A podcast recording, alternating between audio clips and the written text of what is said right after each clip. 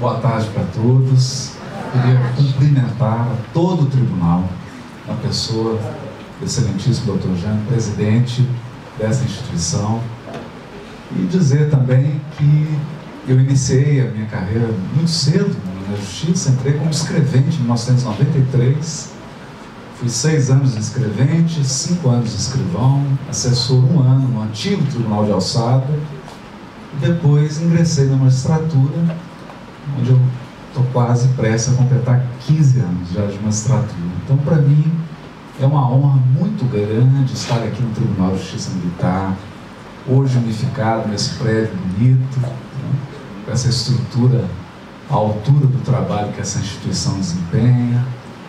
E sempre que a gente vem aqui, estava até comentando o doutor Alide, a, a, disciplina, a ordem, a seriedade que caracterizam as instituições militares é algo que nos enche de alegria e de admiração. Uma grande instituição no Brasil que deveria ser mirada, deveria ser modelada para outras áreas. Né? Então, me sinto muito feliz de estar aqui e queria conduzir na verdade, as reflexões da tarde. Encontrando um sentido no trabalho. O tema dá a ideia de que você está andando na rua e encontra o sentido. Como alguém que perdeu uma bolsa, um celular, ou então que encontrou mesmo um dinheiro, uma certa quantia, algo precioso na rua. Mas na verdade o sentido de encontrar aqui, pelo menos do que a gente quer trabalhar, não é esse. Então, talvez, se nós pudéssemos mudar o título, seria Construindo um Sentido no Trabalho. Porque todo sentido é construído. E aqui eu começo a nossa reflexão. Existem duas forças extraordinárias na natureza humana a primeira delas é emoção. E a segunda delas é significado. Se nós observamos as outras espécies, nós veremos que todas elas buscam um alimento, uma nutrição específica. Então a abelha suga a flor, em busca do néctar, para que ela possa encontrar o combustível que vai sustentar toda a movimentação que a sua espécie biológica faz. Desde construir colmeias, fabricar o mel, etc, etc. No entanto, nós observamos também o abutre, que reclama, que pede, que fica aguardando despojos, cadáveres porque esse é o alimento do abutre. E o ser humano? O ser humano também, igualmente, do ponto de vista psico, psicológico, busca um alimento permanente.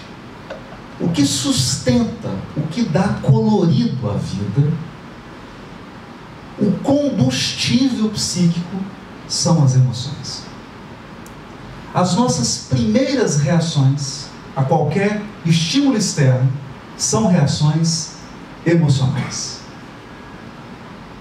Então imagine que você está caminhando em volta da Praça da Liberdade, fazendo a sua caminhada matinal, e de repente um cachorro de uma raça brava solta das mãos do dono e vem em sua direção. Eu tenho certeza absoluta que nesse momento você não pensa em nenhuma teoria do direito.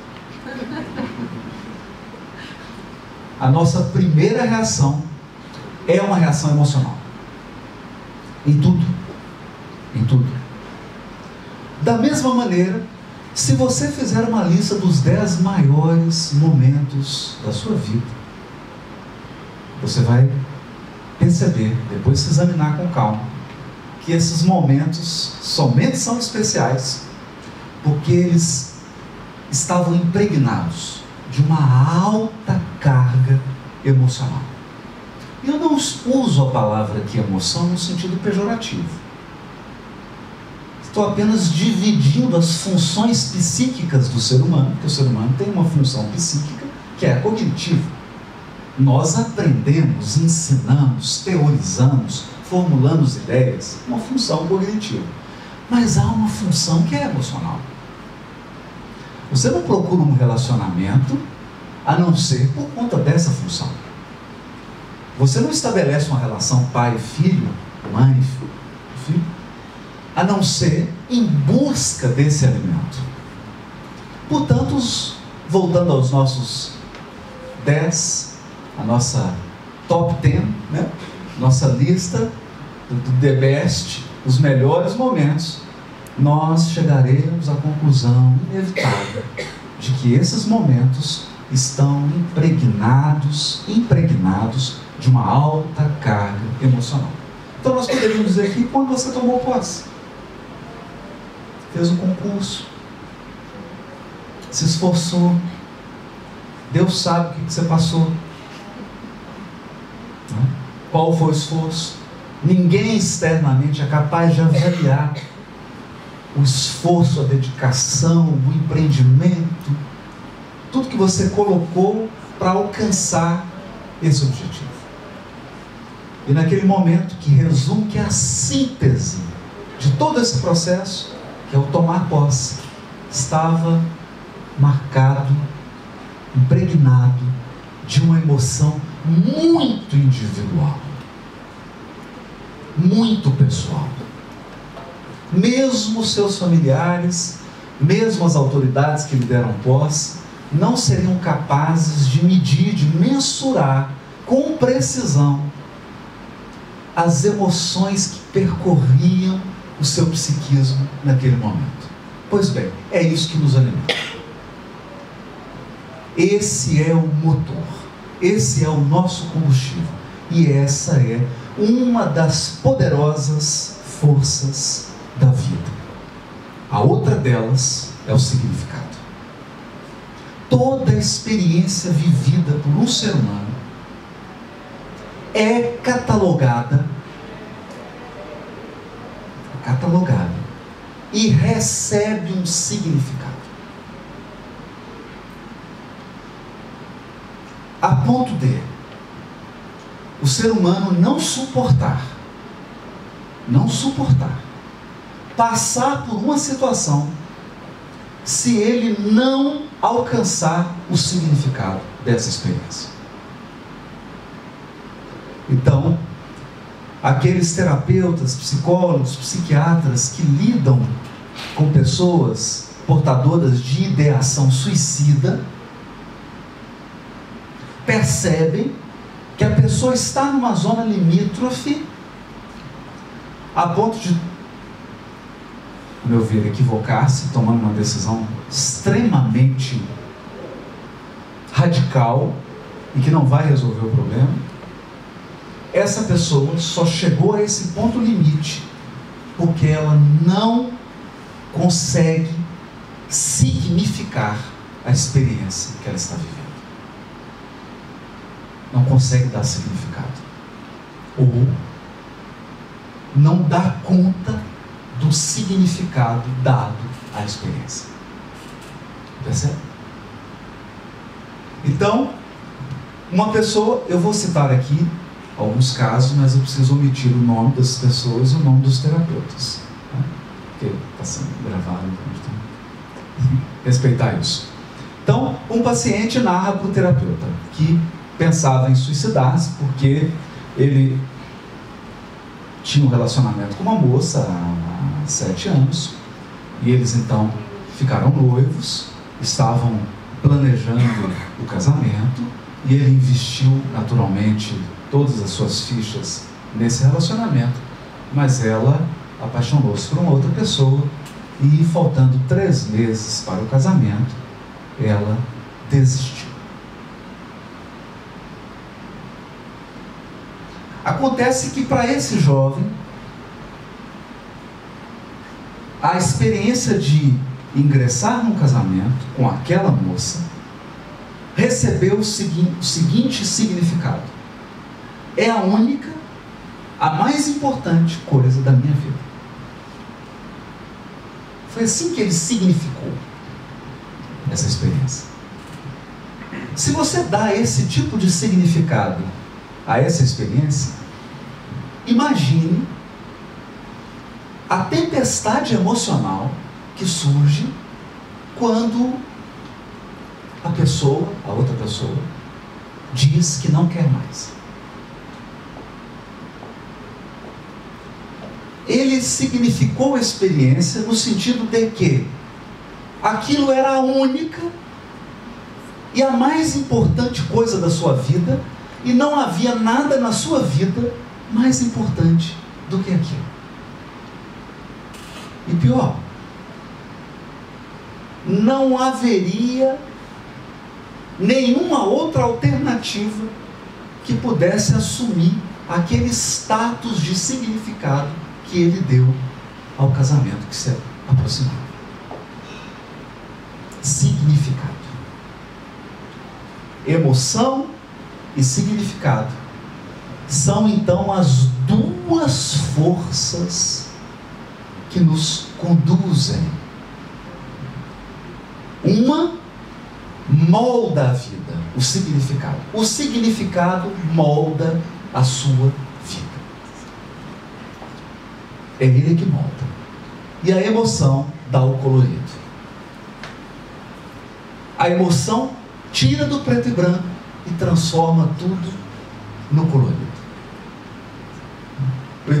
Você imagine num dia de trabalho normal aqui no tribunal, e imagine um dia especial, alguma comemoração na qual você está muito envolvido, você está muito feliz de estar participando, muito ansioso que aquilo aconteça, e a carga emocional de alegria, de felicidade, de realização é tão intensa que você não vê as horas passar. Ou quem não se recorda daquela viagem em que você ficou batendo papo e era tão bom porque estava com a família, com um amigo, ou mesmo uma viagem de trabalho você encontrou alguém muito interessante, intelectualmente estimulante ou emocionalmente estimulante, que te fez rir, te fez pensar, te fez refletir, e você entrou num clima emocional tão bom que não percebeu que se passaram seis horas e você ficou conversando. Por outro lado, todo mundo aqui tem certeza, espero que você não esteja vivendo isso agora, deve ter experimentado aquela pessoa falando. E acredite, ela falou só cinco minutos. E os cinco minutos não passaram. Nunca. Durou uma eternidade. Então, emoção e significado. O significado molda a emoção, dá colorido. Isso é muito importante. Só que agora nós precisamos trabalhar algumas coisas sobre essa reflexão. Quem dá o significado é você. É você que dá o significado. Não é ninguém. Você pode herdar uma pauta de significados e nós herdamos. Acredite, nós herdamos. Da família, da sociedade em que vivemos, da comunidade na qual estamos inseridos, nós herdamos e absorvemos, às vezes irrefletidamente, uma pauta, uma agenda de significados. Mas para que essa agenda de significados se concretize na sua vida particular, você precisa emprestar significado. Então, quem significa somos nós. É importante dizer isso aqui. Porque eu posso, se você não gosta da sede do Tribunal de Justiça Militar, aí troca comigo. Mas se você não gosta, eu posso transferi-lo para a Quinta Avenida, em Manhattan, no prédio mais luxuoso.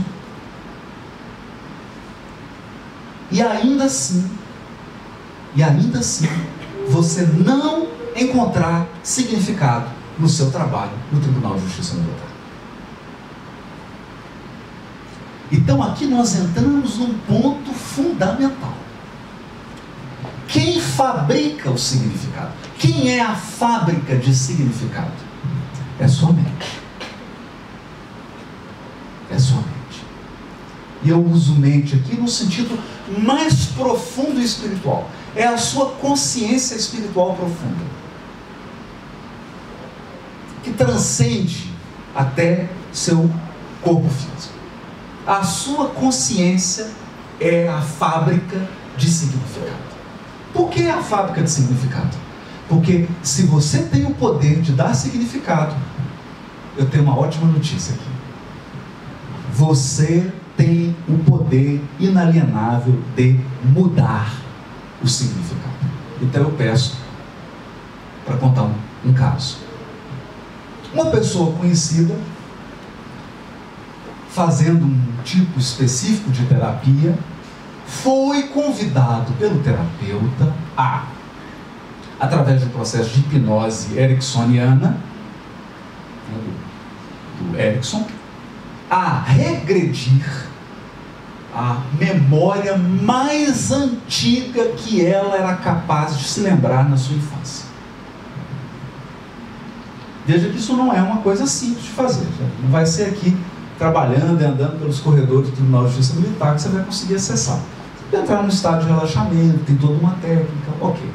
Ele entrou nesse estado e lembrou-se, acessou então um fato que era o fato mais antigo da sua memória. E eu estou dizendo, essa pessoa é um executivo, foi CEO de grandes empresas, né? não posso citar aqui o nome para não ser identificado, CEO de grandes empresas, um homem muito bem sucedido, um ótimo casamento, uma família criada, tudo. Cara, de perto todo mundo é meio louco, mas aparentemente normal, uma pessoa que vive uma vida dentro da decência, da, da dignidade, feliz. E acessou uma memória perturbadora. Ele tinha quatro anos de idade, estava no banco dos passageiros e o seu pai estava dirigindo. Uma pedra chocou-se no para-brisa do automóvel. E ele, o que, que ele lembra? O que ele lembra? A gente pensa que nós lembramos fatos, nós lembramos emoções. Guarde isso. Fatos são apenas a roupa que você põe. É apenas a cobertura, é apenas a embalagem. Nós lembramos emoções.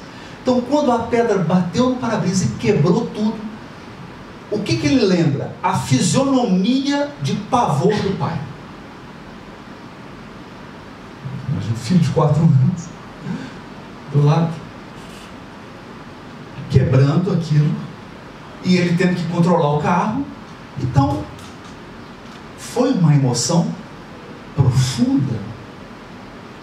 E ao tomar contato com essa emoção, ele percebeu que esse sentimento de insegurança,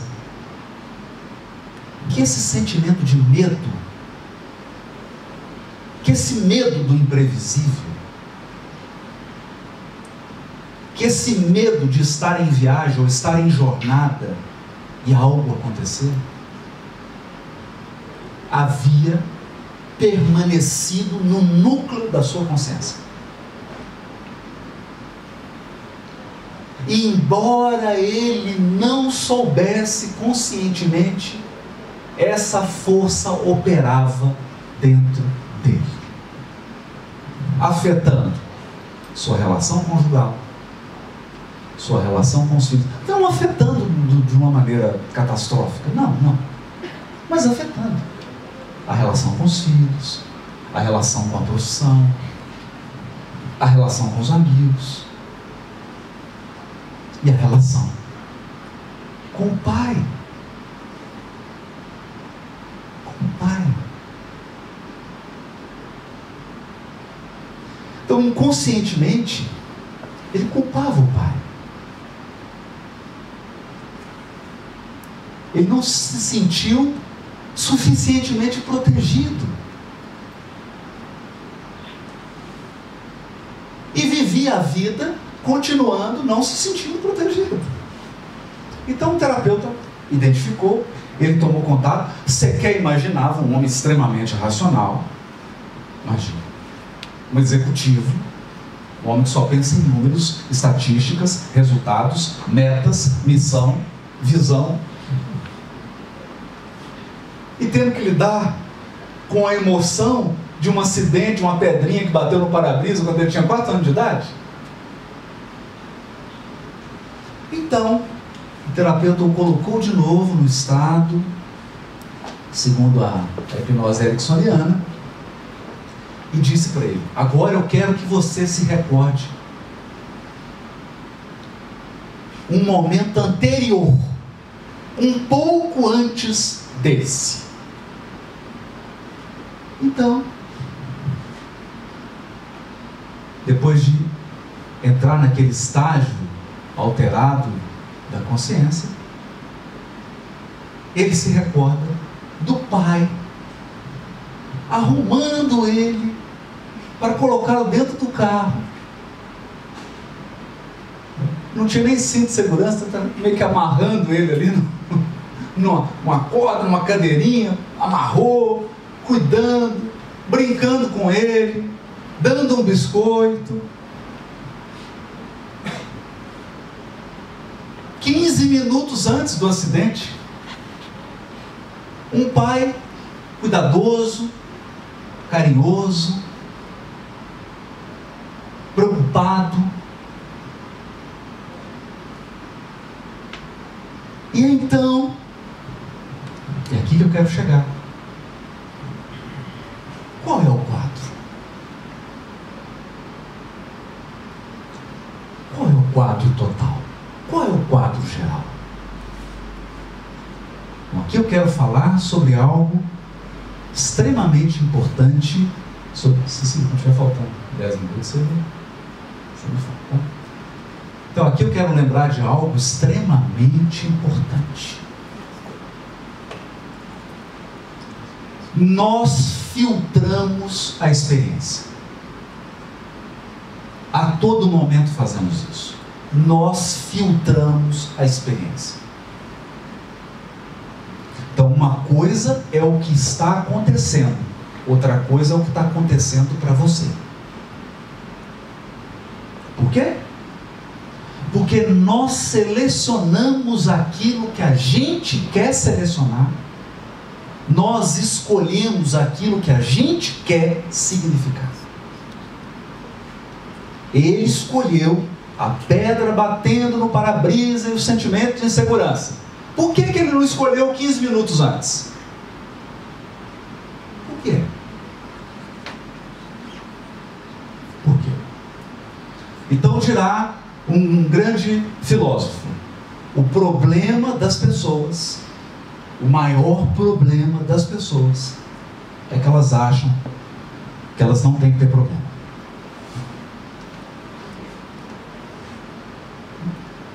Esse é o nosso maior problema. Você acha que não tem que ter problema? Nenhum problema. Acontece que os problemas são dádivas.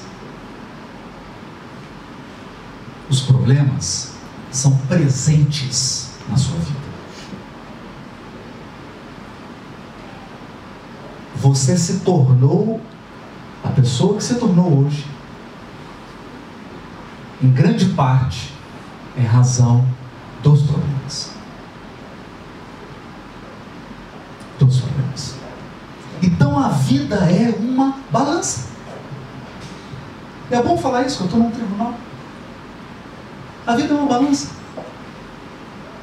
Nunca vai estar tudo bom.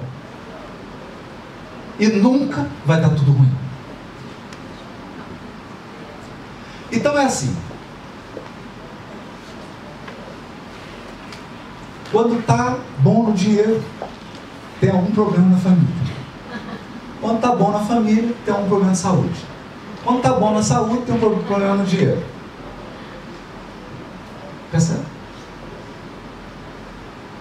tudo bom. Não existe. É um conjunto. A vida é uma complexa interação de circunstâncias. E é você que vai dar o significado. É você que vai pesar. É você que vai escolher. Você escolhe.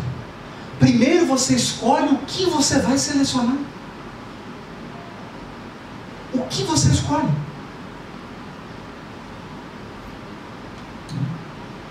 Então me recordo que, agora em contagem, nós estávamos espalhados em oito prédios na comarca e tinha um concurso, qual era o pior. Não teve vencedor, foi muito difícil esse concurso. Empataram quase todos os prédios. E aí então vai para um prédio novo, de sete andares, novo, inaugura. E aí chega para as pessoas, e aí o novo prédio? No, é, bom, mas o ar não está na temperatura.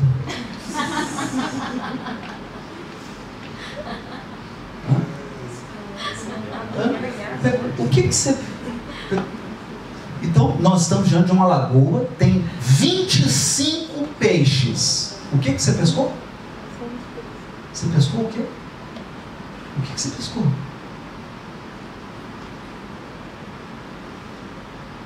Percebe? Significado. O que que você está escolhendo? Porque tem. E aqui eu quero fazer a conexão. Então por que, que a gente escolhe coisas? Por dois motivos. Toda escolha tem um ganho emocional. Então, por exemplo, tem pessoas que adoram o sentimento de tristeza, de sofrimento. Por quê? Porque as pessoas vão ter piedade dela. E a piedade é o alimento dela. Então, quando alguém fala assim, coitada, ela, nossa, me senti realizado agora.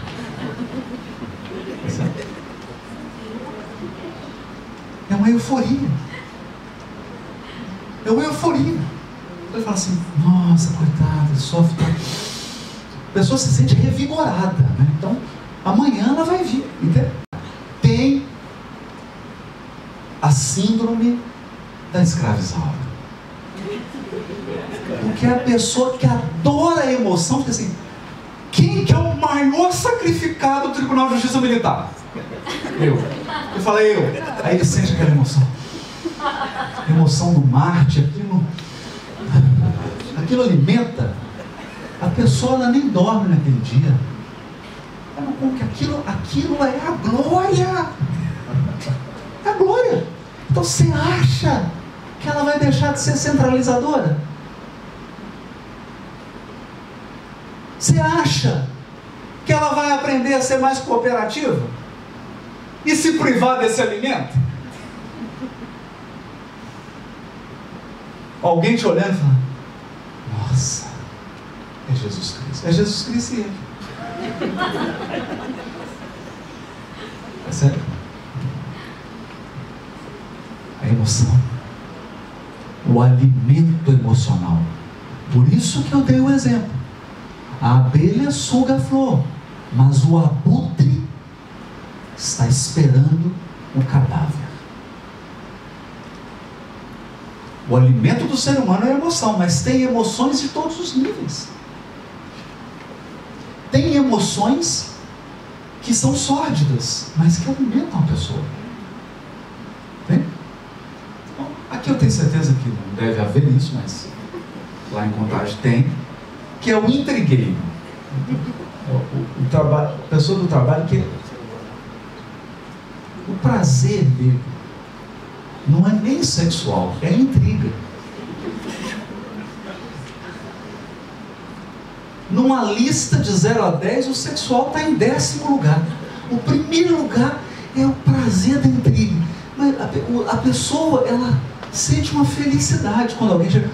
Mas falou isso de mim? Quem falou? Eu vou. Ela se sente realizada. Porque aquele é o alimento. É Percebe? Então nós estamos falando aqui que parte do processo de encontrar significado no trabalho passa por uma avaliação sincera e rigorosa de quais são as emoções que te alimentam. Porque isso é uma dieta. E eu vim aqui hoje falar sobre condicionamento emocional fitness. Mudar a sua dieta. Para que você passe a se alimentar de emoções que sejam saudáveis. Então você vai fazer uma dieta, uma dieta emocional. Vai ser duro no início? Vai, é como alguém corta o açúcar. Eu passei por uma experiência. Há um tempo atrás tive um problema de glicemia, tive que cortar o açúcar. Eu achei que eu ia morrer. O meu açúcar é um vício. Eu descobri que eu gostava mais do açúcar do que do café. E aí você conta seu açúcar, o café, fala café. Sabe de café? Isso não tem graça. Café, açúcar, tem, tem açúcar. Eu tomo suco, não tem graça, não tem açúcar. O suco não tem graça, café não tem graça, bolo não tem graça, nada tem graça. Você queria o açúcar. E aí um tempo sem açúcar, o seu paladar começa a ficar tão sensível, tão sensível, e daí um tempo, você não consegue mais colocar açúcar. Você não consegue mais. Você toma um vinho, você sente o doce. E dá uma pessoa e fala, nossa, que trem ruim. E você sente o doce. É uma dieta emocional. Agora, é claro que isso exige um alto grau de confrontação, de autoconfrontação, um exame sincero, sincero mesmo, sincero. Por que, que você não muda certas coisas? O que, que você está ganhando com isso? Porque enquanto você estiver ganhando, você não vai mudar nunca.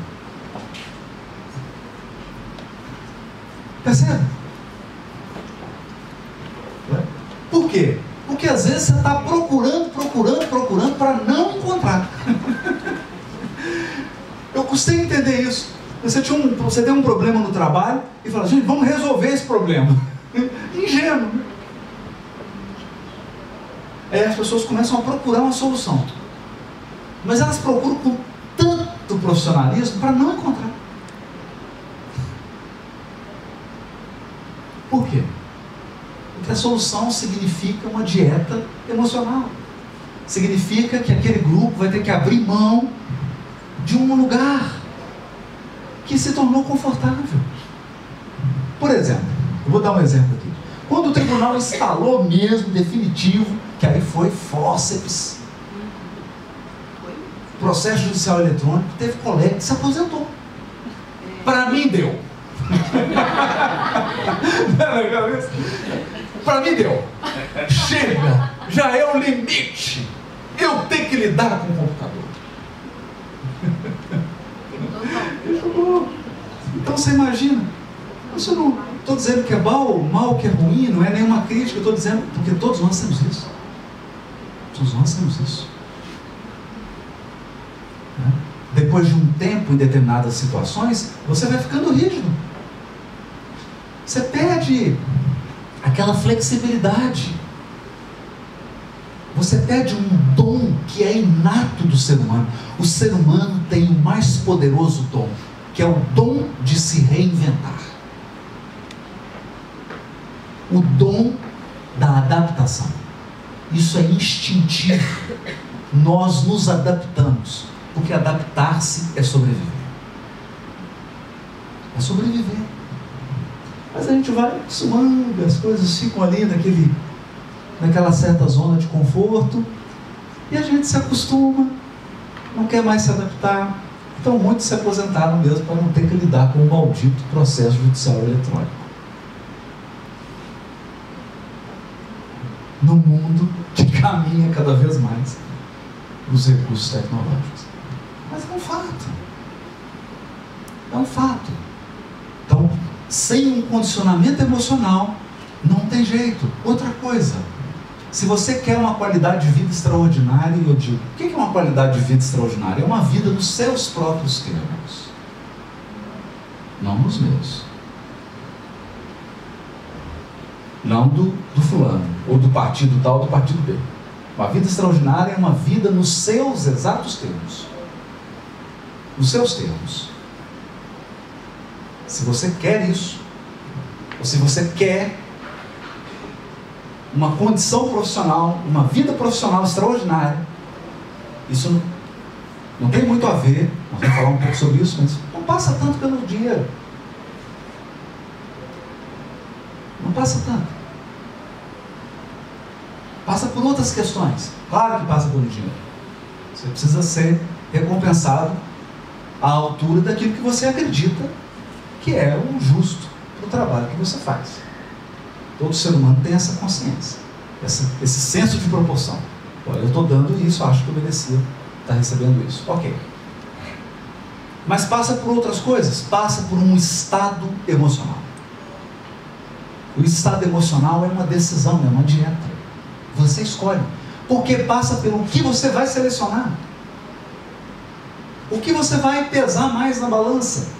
Porque acredite, todos os dias coisas ruins e boas vão acontecer. Aí eu entro no ponto: o que você vai focar? Qual é o seu foco? Você está focado em quê? Focado em quê? E já que nós estamos falando de um foco, então vamos dar um passo adiante. Eu quero comparar, se você não lembrar nada do que eu disse aqui, pensa num carro. Num carro. Emoção, o estado emocional é o combustível. Agora eu quero falar do motorista, quem guia esse carro. A força que guia esse automóvel. A força que guia esse automóvel é o seu modelo mental. O seu modelo mental. Vou falar um pouquinho sobre isso aqui. Rapidinho. Primeiro, quais são suas crenças gerais sobre a vida e sobre você mesmo? Sobre você mesmo. Então vamos começar sobre você mesmo. Sua identidade. Quem você pensa que você é? Eu não estou dando carteirada. É uma pergunta mesmo. Quem você pensa que você é? Sabe por quê? A sua vida será aquilo que você pensa que você é. É a sua identidade que determina a sua vida. Você estabelece uma identidade numa relação afetiva, numa relação profissional, na sociedade, na sua família. Você constrói uma identidade. Você pensa que você é o quê? Porque ao responder essa pergunta, você está respondendo: o que, que eu mereço? O que, que eu devo viver? Quais experiências eu vou tolerar? Quais eu não vou tolerar. Isso depende da sua identidade. Da sua identidade. Percebe? Então, a sua identidade é o motorista desse carro. É ele que vai conduzir o carro. Porque se você construiu uma, uma identidade como homem, como mulher, não importa. Você vai ter um relacionamento afetivo exatamente adequado à identidade que você construiu. Nem mais nem menos. Se você estabeleceu qual que é a sua identidade, eu não perguntei qual que é seu cargo.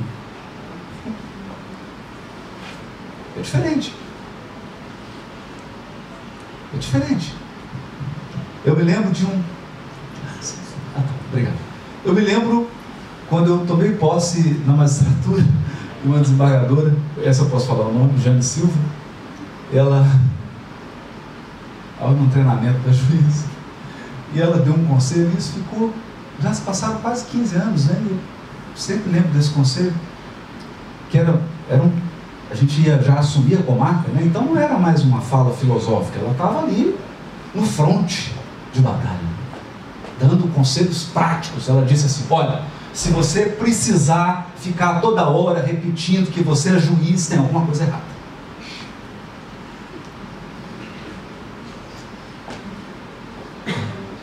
Tem alguma coisa errada. Alguma coisa andou mal. Identidade. Eu vou contar uma piada. Ela, ela é piada ingênua, inocente, não tem nenhum problema. Né? Mas é uma piada militar. Eu estava num acampamento militar, pré-guerra. Estavam lá soldados, os oficiais, os generais. De repente alguém acendeu um cigarro. E um soldado que estava um pouquinho com insônia gritou assim: Seu idiota, apaga esse cigarro. Acendeu a luzinha, era o general.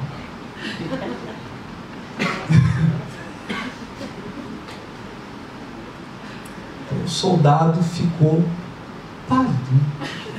Acabou minha vida. O general virou o soldado e falou assim: Você tem sorte, meu rapaz.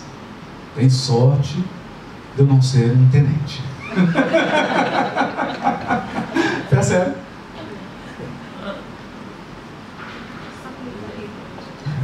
Então, como você constrói a sua identidade? Quem você é? Você pensa que é o quê? A sua identidade. É esse conceito que está conduzindo todo o carro da sua vida. De se nós formos nos limitar à questão profissional, do momento que você ingressa no prédio aqui até a hora que você sai, porque cumpriu a jornada de trabalho, é a sua identidade, o seu conceito do que você é, que está construindo a profissão que você está exercendo aqui. Então, se você está se imaginando que é alguém desprezível, você vai se comportar como alguém desprezível. Você vai travar relacionamentos desprezíveis. Você vai executar tarefas de modo desprezível. O seu resultado será desprezível. E a sua imagem dentro da, da instituição será desprezível.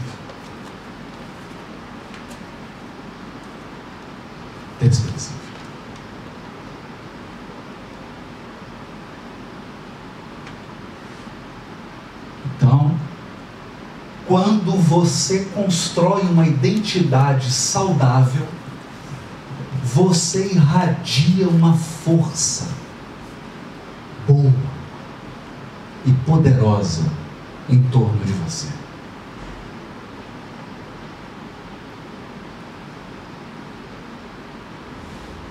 Porque uma identidade bem construída te faz uma pessoa segura que não tem necessidade de provar nem A nem B, que está com autoestima em dia. Está bem.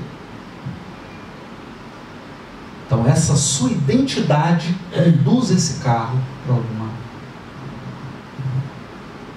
Segundo, qual que é seu mapa? Mapa? Então, aqui eu estou falando de crenças fundamentais. Crenças fundamentais. Eu passei por um desafio gigante numa unidade que eu assumi quando cheguei em contagem. Qual que era o maior desafio? Qual que era o maior desafio? Toda a equipe acreditava, mas, mas acreditar não é acreditar, é acreditar lá no profundo da alma, todo juiz, todo juiz era um babaca.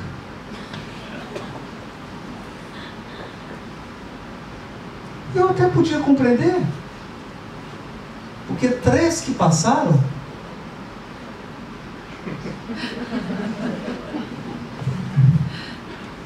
Eles viveram experiências. Mas essa era uma crença. Então, quando eu chego, olha o novo juiz. E todo mundo olhou e eu senti um novo babaca. O novo. Vamos ver qual que é a babaquice da vez, não é? Vamos ver qual que é a estupidez que esse sujeito vai arrumar aqui. Imagine, foram três anos de consistência, de trabalho sério, até que eles perceberam que estavam errados. As pessoas são diferentes. Não é porque você viveu uma coisa com alguém que você vai viver aquilo continuamente com todas as pessoas, com todas as outras. Ou será que você não está escolhendo pessoas para repetir a sua historinha? Gente, todos nós escrevemos uma novela. E você seleciona os atores. Então tem gente que escreveu certas coisas que ah, o chefe tem sempre alguém que briga comigo. Se ele não brigar, você cria um motivo. Por quê? Porque está no seu script. Está na novela que você escreveu. E não importa quem ocupa esse papel, você vai dar o script para esse ator. Você vai provocar alguma situaçãozinha para confirmar a sua novela mexicana. É o seu mapa, é o seu modelo. Você construiu esse modelo, é o seu modelo de significado. Por quê? Porque você construiu uma identidade que não. Você disse para você: eu não mereço ser feliz no trabalho. Eu não mereço ter um trabalho onde eu me sinta bem. E eu preciso de um chefe, o mais chato de todos. E o mais incompetente de todos. Isso você vai encontrar. Vai. Vai, você vai encontrar. Se ele não for o seu, você vai ser transferido até se encontrar.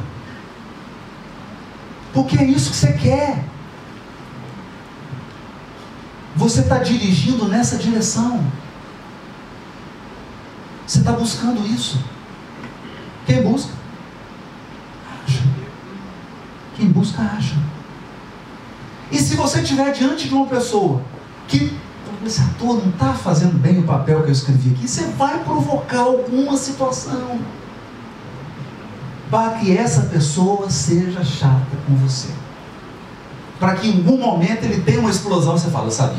Está vendo? Está vendo? Autoritário. Porque é seu script, você escreveu. Então,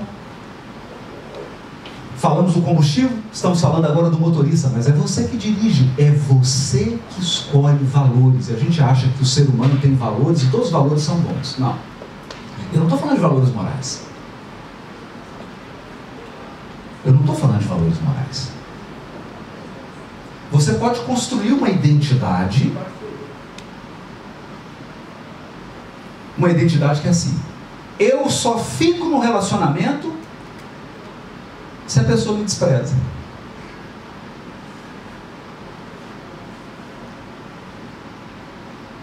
E aí, a gente vê cada pirueta mais bonita do que o Circo de Soleil. Porque você vai fazer de tudo para ser desprezado. É o seu script, é o seu quadro de valores. Então aqui nós vamos precisar trabalhar uma coisa. Mude seu mapa. Mude seu quadro de valores. Mude. Redefina a sua identidade. Ressignifique a sua vida. Então, primeiro ponto para a gente ressignificar, porque eu não quero aqui ficar só falando em filosofia. Primeira coisa, culpe de modo eficaz. Culpe de modo eficaz. Todos nós culpamos pessoas por determinados acontecimentos ruins na nossa vida. Todos nós. Isso é da natureza humana. E eu não vou falar para você não fazer isso. Eu só vou pedir para você culpar de maneira eficaz e eficiente. É que eu vou te ensinar como é que culpa de maneira eficaz e eficiente. Processo de divórcio. Estava lá o casal. Então, para acalmar, deu um par de luva de boxe para cada um dos dois, né, para eles se acalmarem. E aí, o, condutor, mediador e trabalhando um pouco de constelação familiar, etc, etc. Começou o seguinte: então agora você vai culpar. Eu vou substituir as palavras aqui, evidentemente. Essa megera da maneira correta. Sua megera, fulana de tal, nome e sobrenome. Eu te culpo pelo estrago que você está fazendo na minha vida agora. Qual o estrago? Defina. Estrago financeiro. Estrago emocional. 15 anos de casamento. Estrago psicológico. Eu te culpo. Sua megera, fulano de tal. Nome e sobrenome. Eu te culpo por você nunca teve valorizado. Correto? Valorizado em quê? Tem que ser específico. Essa é a primeira parte. Agora vamos para a segunda.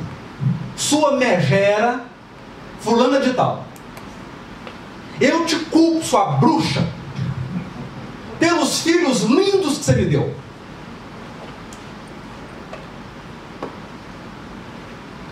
são o maior presente da minha vida. Sua megera. Te culpo por isso.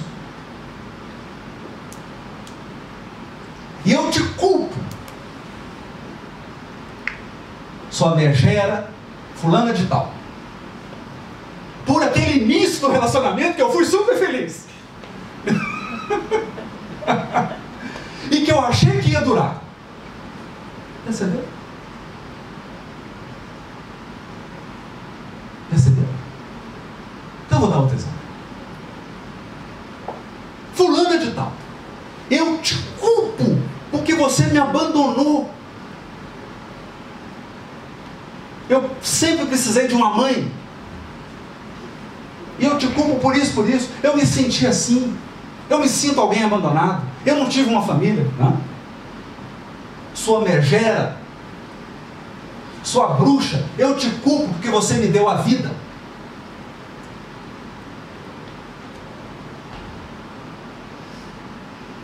Eu te culpo, sua megera,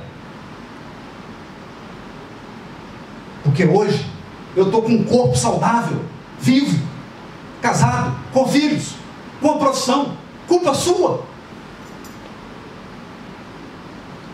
Então, culpe mas culpe de maneira efetiva e eficiente. Se você vai culpar alguém pelas coisas ruins que ela fez, culpe-a também pelas coisas boas. Porque a vida é uma balança.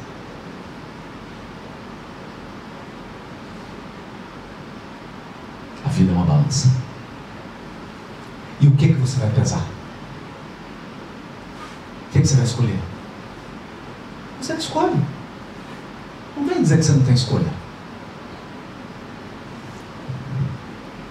Mas se você definir os valores, que sejam valores bons. Não defina uma identidade. Eu preciso ser abandonado, senão eu não me sinto amado. Se não me desprezarem, eu não me sinto amado. Eu preciso estar num relacionamento que a pessoa toda hora me deixa insegura, porque senão eu não sinto emoção. Tem gente assim. Ah, não, aquilo ali não, aquela pessoa eu não quero relacionar com ela não, porque ela é muito fiel, muito correta, eu gosto de emoção. Eu gosto da pessoa que me deixa insegura, instável. A gente não fala, mas é.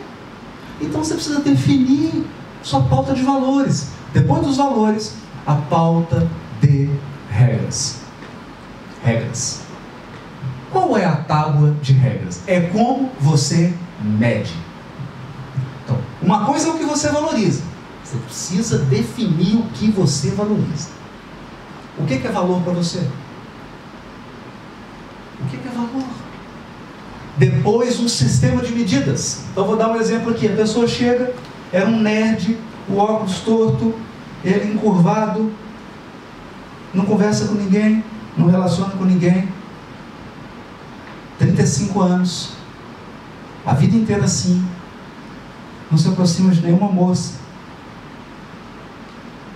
avesso à conversa, extremamente inteligente, crítico. E depois de um longo trabalho, o terapeuta pergunta: qual é o maior valor da sua vida? Ele fala: o amor.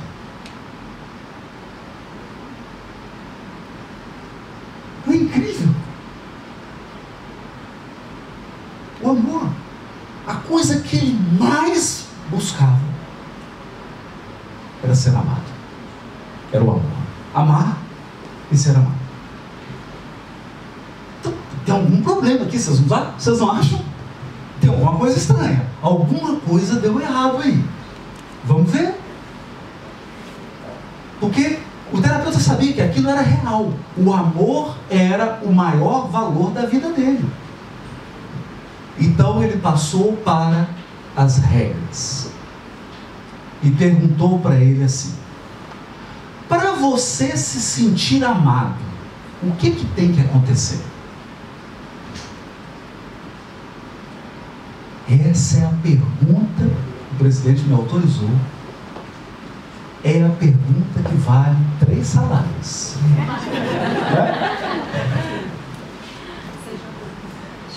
O que que precisa acontecer para você? Você fala assim, não, para mim, o maior valor no ambiente de trabalho é o respeito. E o que precisa acontecer para você se sentir respeitado?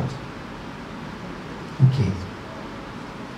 Aí ele começou a listar para eu me sentir amado, a pessoa nunca, nunca pode mentir. Número um. Número dois. Para eu me sentir amado, a pessoa tem que me compreender sempre. Três. Para eu me sentir amado, constantemente a pessoa tem que expressar o amor dela por mim. O terapeuta falou, para. Tá. Eu já entendi. Eu já entendi. Eu já entendi. Você estabeleceu que o maior valor da sua vida é o amor. Mas você construiu um conjunto de regras. Um conjunto de regras. Regras são coisas que têm que acontecer para Entende? Esse conjunto de regras que tem que acontecer para você se sentir amado, não existe nenhum ser humano na Terra. Nenhum ser humano vai conseguir cumprir suas regras. E aí o terapeuta chamou e falou: vamos, vamos trabalhar. Vamos mexer um pouquinho nessas regras, calibrar, um pouquinho só. Você está dizendo que para se sentir amado, a pessoa nunca pode mentir. Vamos só calibrar aqui. Para você se sentir amado, a pessoa tem que dizer mais a verdade do que a mentira. Tá bom assim? Mais a verdade. Na maior parte do tempo, dizer a verdade. Na maior parte do tempo, dizer a verdade. Tá bom? Tá bom, tá, tá bom. Tenso. Segundo, você diz que a pessoa tem que te compreender sempre em todas as situações. Vamos só dar uma calibrada? Vamos dizer, para você se sentir amado, eu tenho que me sentir compreendido nos momentos mais importantes da vida. Opa, tá bom? Tá bom assim? Eu tenho que me sentir compreendido nos momentos mais importantes. Não em todos os momentos, os mais importantes. Mas tá bom, tá bom. Terceiro, você diz que a pessoa tem que constantemente expressar a você que ela te ama. Vamos só fazer um ajuste aqui? Digamos que a pessoa tenha que expressar regularmente, com qualidade, que ela te ama. Tá bom assim? Está filmado essa terapia. Aí você olha para o nerd, ele já estava ereto. Ele tava, chegou assim. Ele estava assim. Mudou, mudou a fisiologia. Mudou. Aí. Tá boa, Zé? Tá boa. Então, o que aconteceu? Pô, eu já sou amado. Então eu já sou amado. Perceberam? É claro que ele já era amado. Então não basta você definir um valor. Você tem que saber como você está medindo isso. Olha, assim, é, para mim, o valor mais importante do ambiente de trabalho é o respeito. Ok. E o que, que você precisa ter para sentir o respeito? Para eu me sentir respeitado, hora que eu entrar no tribunal do presidente, até a pessoa que está cuidando dos carros na garagem tem que olhar para mim e prestar atenção em mim. Mas.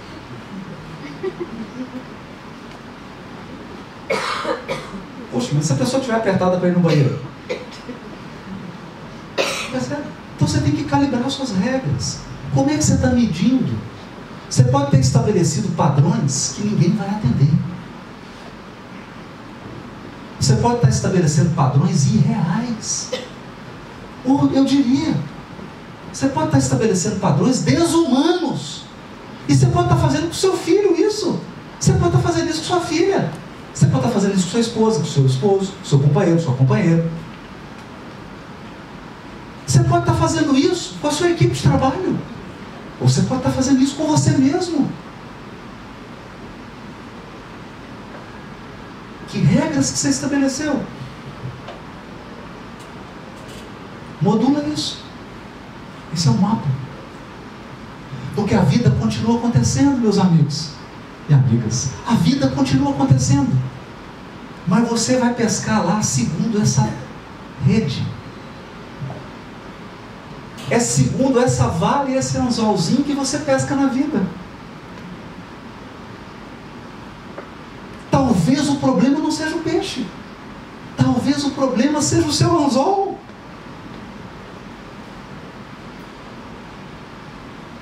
Se você remodelar, se você trabalhar isso, a sua identidade, seus valores e suas regras, sua maneira como você mede para se sentir feliz, alegre, respeitado, depende do valor, amado. E por fim, por fim, tem uma gasolina, tem um motorista no carro. Ah, eu preciso de um GPS, né? Eu pelo menos precisei. Fui para a sede antiga, se não fosse o Waze eu não chegava aqui. Onde precisa de um GPS? O que, que te orienta? Existem forças, e essas são forças gerais que orientam o ser humano, e você precisa estar atento para isso. Primeiro, todo ser humano precisa de segurança e de variedade. Por que, que precisa de variedade? É para isso que você viaja, é para isso que você tira férias. Se a sua vida for sempre a mesma coisa, a mesma coisa, a mesma coisa, você fica louco. Agora, se a sua vida for só variação, só variação, só variedade. Mas o certo é que você precisa definir para você o que, que tem que pesar mais: segurança ou variedade? Não tem certo ou errado. Tem você. Você precisa entender isso. Porque se você entender isso, você vai conseguir conversar com seu chefe. Seu chefe, eu, eu, eu, gosto mais de variedade do que de, de estabilidade. Então, dá para o me colocar, me recolocar? Acho que eu produzo mais aqui nessa situação. Ou vice-versa. Eu estou nessa área aqui, nesse trabalho que você me colocou, mas é, é muito improviso, é muita coisa. Eu sou meio rígido, eu gosto da coisa mais segura. Entende? Você precisa se definir. Segurança e variedade. Outro par de valores: significância ou conexão. Todos nós temos uma necessidade de nos sentir únicos, importantes, safra única, reserva, vinho reserva. A gente tem. Claro. Não é? A gente tem. Então, por exemplo, agora eu estou vivendo uma crise, porque meu filho fez 12. E até ontem eu era super-homem. E agora, nem para Robin eu estou valendo mais. Eu me lembro dele que ele chegava assim, pai, você é tão alto! Não é de 73? Você é alto, pai. Agora ele está quase da minha altura. Então a gente tem necessidade de ser único, ser, ser único. Mas a gente tem necessidade também de conexão. E para você se conectar, não pode entrar esse lance de eu sou único. Percebe? Senão não tem conexão. Para conectar, poxa, que bacana, não é assim? Você vai jogar bola, vai sair com os amigos. É todo mundo, tá todo mundo ali junto, ninguém, entendeu? É, me lembro que tinha o futebol lá, né? Eu, eu sou perna de pau, mas jogo muito mal. Então eu só apitava. Era o hábito. Mas via todo então ia oficial, juiz, promotor, né? e lá acabava, não tinha esse negócio de eu sou único, eu sou. Não, era todo mundo jogador. Jogava bola, porque para existir conexão, não pode ter singularidade. Mas são dois valores importantes. Você precisa entender o que é, importante para o que é mais importante para você. Ser significativo ou ter conexão? Percebe? Tem que entender isso. Né? E por fim, crescimento e contribuição. O ser humano não suporta não poder crescer, não poder se desenvolver, não poder se aprimorar. E todo ser humano, acreditem, todo ser humano, e esse talvez seja hoje um grande problema da nossa sociedade que está perdendo o sentido da vida. Não só o sentido do trabalho, e aqui eu termino nós estamos perdendo o sentido não só do trabalho, nós estamos perdendo o sentido da vida. Porque nós estamos retirando da vida algo que a gente não consegue ficar sem. Nós, seres humanos, temos necessidade de contribuir com alguma coisa. Contribuir. Percebe? Então você vai fazer uma carreira aqui e vai contribuir interessa extensão, entende? Não interessa a extensão. Não interessa o quê? É o senso de ter contribuído. Nós necessitamos contribuir com pessoas, com instituições, com a nossa comunidade, dar uma contribuição. Dar uma contribuição. Mas necessitamos também crescer destacar, percebe? Aprimorar. Então precisa equilibrar essas forças. Esse é o alvo. Então eu acho que agora nós temos a gasolina, temos o motorista e temos o GPS. E eu quero encerrar dizendo: você está dirigindo o carro. É você que está dirigindo esse carro. Eu sei que algumas coisas não estão no seu controle, então concentre-se naquilo que você pode controlar. As pessoas que alcançaram um padrão de vida espiritualmente, socialmente, intelectualmente, afetivamente, saudáveis, extraordinários, são pessoas que se concentraram naquilo que elas podem mudar, naquilo que elas podem controlar. E deixem e Deus cuida do resto. Muito obrigado pela sua atenção. Espero que de algum modo as minhas palavras e reflexões tenha acordado o motorista que existe dentro de você.